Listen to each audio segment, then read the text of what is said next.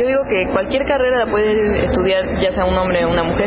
Y pues, o sea, sí hay diferencias, ¿no? O sobre todo en las fuerzas de los hombres, pues no es como que la misma de las mujeres, pero pues por eso mismo también podemos desarrollar nosotros nuestras técnicas para pues tener esa fuerza. No, no hay carreras para hombres y mujeres. Todas pueden ejercer cualquier este, profesión, ya dependiendo si les gusta o no. Yo digo o considero que las carreras son para todos. En una conferencia para economistas en enero de 2005, el presidente de la Universidad de Harvard, Lawrence H. Summers, declaró que las diferencias innatas entre hombres y mujeres, especialmente sus capacidades para las matemáticas abstractas y la ciencia, explicarían la falta de éxito que tienen ellas en las carreras de ciencia e ingeniería. También puso en duda que la discriminación fuera la causa de la escasez de profesoras en las facultades de ingeniería de las universidades de mayor prestigio en Estados Unidos. La controversia que provocaron sus comentarios y el retiro del voto de confianza de los universitarios de Harvard en su liderazgo contribuyeron a su renuncia en junio de 2006. ¿Por qué puede alguien suponer que las personas, por la naturaleza y las características de su sexo, son capaces de desarrollar ciertos conocimientos y están absoluta o relativamente negadas para otros?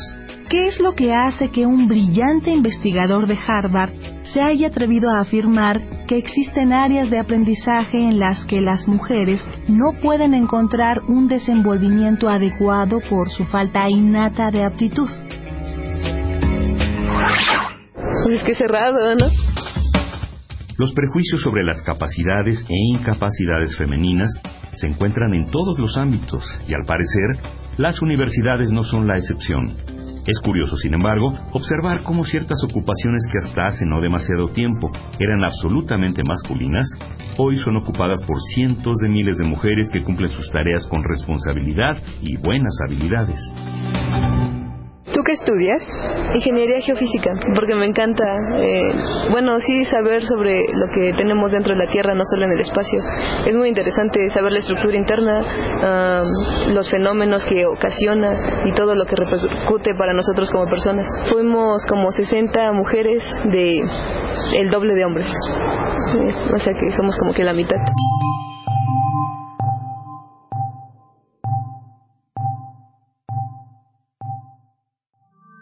Matilde Montoya fue la primera mujer mexicana que cursó la carrera de medicina.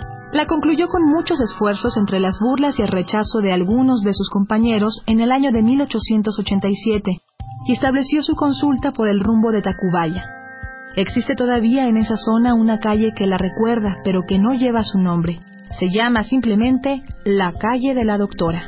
En 1970 había ya en México 3.500 mujeres que ejercían la medicina, pero representaban solo el 18% del total de médicos. Para el año 2005, el 64.59% de la matrícula de la Facultad de Medicina de la UNAM estaba integrado por mujeres. La participación de las mujeres en la Facultad de Medicina es solo un botón de muestra de la gran importancia de la presencia femenina en la UNAM.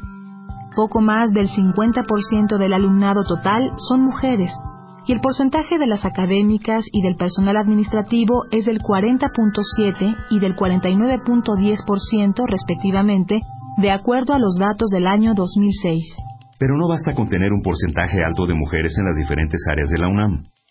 Es importante, ante todo, promover un ambiente de equidad, abriendo espacios de desarrollo para las universitarias en todos los ámbitos y dándoles la responsabilidad de ocupar puestos de alto rango.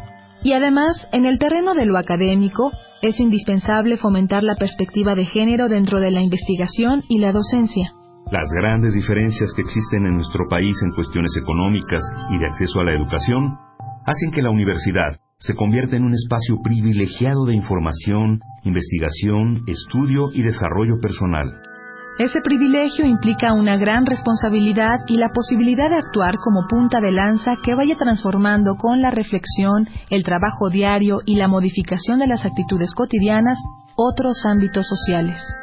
La consolidación de la UNAM como un espacio de equidad e igualdad de oportunidades es un paso importante en la construcción general de una sociedad más justa.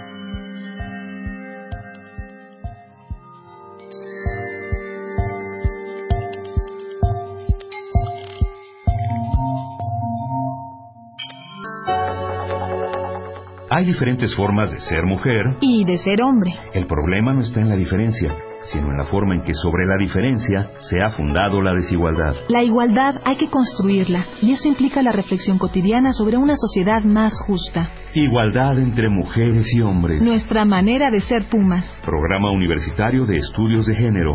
Pueblo.